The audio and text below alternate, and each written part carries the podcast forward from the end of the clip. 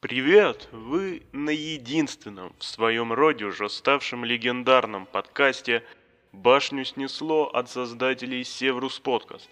«Башню снесло» — это подкаст, где давний любитель бронетехники и фанат истории рассказывает о малоизвестных, экспериментальных и культовых танках периода двух мировых войн. У микрофона ведущий подкаста Руслан Травкин, позывной Винатория. Впервые в нашем подкасте мы решили поговорить о танках Российской империи. Начнем разговор мы, конечно же, с самых ранних проектов, чтобы понять развитие школы танкостроения. Танк, который мы сегодня рассмотрим, можно сказать, стал тем ключевым звеном, которое позволило всем танкам мира перейти от архаичной формы танков типа британских марк к передовой на тот момент и признанной сейчас классической форме, как, например, у французского FT-17. Итак, наш герой – проект перспективного танка под названием «Вездеход» конструктора Пороховщикова. Именно о нем наш сегодняшний выпуск.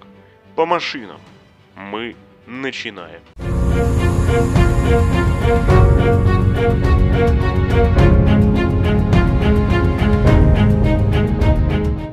Проектирование танка началось еще в августе 1914 года, когда его основатель, Пороховщиков, работавший обычным мастером на машиностроительном заводе, попросил у ставки российской армии разрешение на создание машины на гусеницах, способной уверенно двигаться по бездорожью. Любопытно, что Пороховщиков никаких не предлагал чертежей, и только 9 января 1915 года он смог предоставить первые чертежи военным. Именно тогда машина получила рабочее и, как оказалось, вошедшее в историю танкостроения обозначение «вездеход».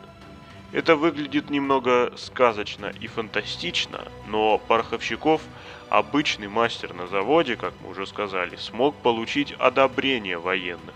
Говорят, что одним из ведущих аргументов «за» было то, что Пороховщиков гарантировал наделить потенциальный танк плавучестью. История оставила нам сумму, которую выдали новоиспеченному конструктору на строительство машины. Она составила чуть больше 9,5 тысяч рублей, а точнее 9660 рублей и 72 копейки – также известно, что танк создавали 50 человек, не считая самого Пороховщикова. В основном это были рабочие того самого Рижского завода, на котором трудился и сам Пороховщиков. Стоит сказать о внешнем виде танка. Даже для начала 1915 года его форма корпуса была необычна. Весь корпус, который был сварной, а не клепанный, был поставлен на одну широкую гусеницу, которая была сделана из прорезиненной ткани. Саму гусеницу поддерживали пять катков, из которых передний был намного выше остальных и поднимал гусеницу где-то на угол в 30-40 градусов. Еще один каток был над гусеницей и фиксировал ее место изгиба.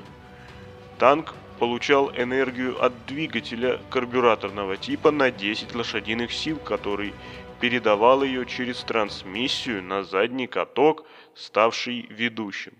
Одним из достоинств танка было невероятно малое удельное давление на грунт, не больше 50 граммов на квадратный сантиметр.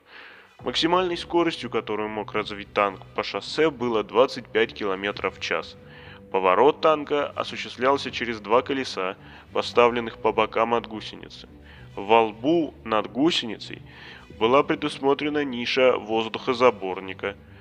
Любопытно, что ни башни, ни вооружения танк Пороховщикова первоначально не имел, и только со временем, после дальнейших наработок для необычного обтекаемого корпуса танка, была создана башня и пулемет. Однако существует довольно убедительная версия, что танк никогда не имел башни и уж тем более вооружения, а все известные рисунки вездехода с башней это не что иное, как результат пропаганды. Что касается бронирования, то даже по меркам Первой мировой войны броня вездехода защищала только лишь от пуль и осколков, потому что общая толщина брони была не выше 8 мм. Говоря о броне, стоит упомянуть о том, что Пороховщиков, можно сказать, опередил время. Дело в том, что броня вездехода состояла из нескольких частей. Первый слой 2 мм цементированной стали – затем слой сложенных вместе волос и водорослей, а затем еще один двухмиллиметровый металлический лист. Подобное решение только в несколько иной форме под названием комбинированная броня появились на танках только лишь после Второй мировой войны Интересно также, что на танке Пороховщикова применялись бортовые фрикционы поворота, ставшие со временем неотъемлемой частью танков всех стран на протяжении долгого времени. Однако с шасси танка была и одна проблемка. Колеса по краям от гусениц не позволяли танку полноценно поворачивать, отчего машина была вынуждена, используя свою широкую гусеницу, двигаться только прямо. Если говорить про габариты, то машина не была крупной, в высоту около 3,5 метров, в ширину порядка 2, в высоту, а мы берем высоту без башни, всего лишь полтора. Вся конструкция весила не больше 4 тонн, и всем этим управлять мог один человек, что было еще одним преимуществом. Дальнейшая судьба танка решалась на испытаниях. Сначала сам Порховщиков испытал свой вездеход 18 мая 1915 года на шоссе. При этом танк двигался под наклоном исключительно за счет широченной гусеницы. Именно тогда он набрал те самые 25 км в час скорости, после чего было решено провести полноценное испытание танка. Испытания были проведены 20 июля 1915 года. Известно, что к тому времени Пороховщиков чуть усовершенствовал свою машину. Он улучшил взаимодействие гусеницы и поворотных колес, а также сделал корпус полностью герметичным. И именно тогда была применена та самая секретная броня, предок нынешней комбинированной брони. Испытания продолжались. Так, уже в 1916 году тот же танк был способен разогнаться до 42 км в час. Однако, несмотря на все заметные плюсы танка, к зиме 1916 года финансирование проекта было завершено. Военные объясняли это тем, что танк якобы не показал впечатляющих результатов. В частности, он тяжело шел по снегу и воде. Кроме того, из-за отсутствия вооружения, вездеход не считали боевой машиной, хотя сам Пороховщиков считал, что все названные недостатки можно было исправить. Военные же, посчитав, что на разработку танка они уже потратили свыше 18 тысяч рублей, решили за дороговизну закрыть проект и обязать его главного конструктора вернуть оставшиеся деньги в казну. В конце стоит сказать о том, что существуют очень убедительные версии того, что чертежи вездехода каким-то образом попали в Британию и Францию. В частности, считается, что Луи Рено, увидев эти чертежи, сначала отказался, но потом, запомнив их, воспроизвел в своем новом легендарном творении, самом массовом танке Первой мировой войны ФТ-17. О нем мы, кстати, расскажем в следующих выпусках. Неизвестно, правда это или нет, но получается, что если бы командующие армией Российской империи потерпели бы еще чуть-чуть, то совсем скоро получили бы лучший танк войны.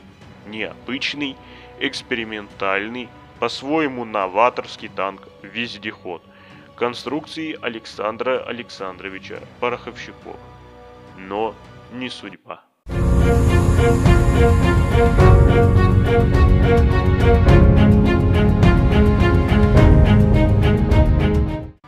Ну что же, а на сегодня все.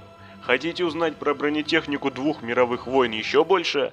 Подписывайтесь на наш подкаст «Башню снесло» от Севрус Подкаст на всех доступных вам подкаст-платформах. Кроме того, не забудьте поставить лайк этому выпуску, а также подписаться на официальную страничку нашего подкаста в Инстаграм и ВКонтакте, чтобы точно не пропустить ничего интересного. В частности, там вам будут доступны эксклюзивные чертежи и фотографии танков, принявших участие в наших выпусках.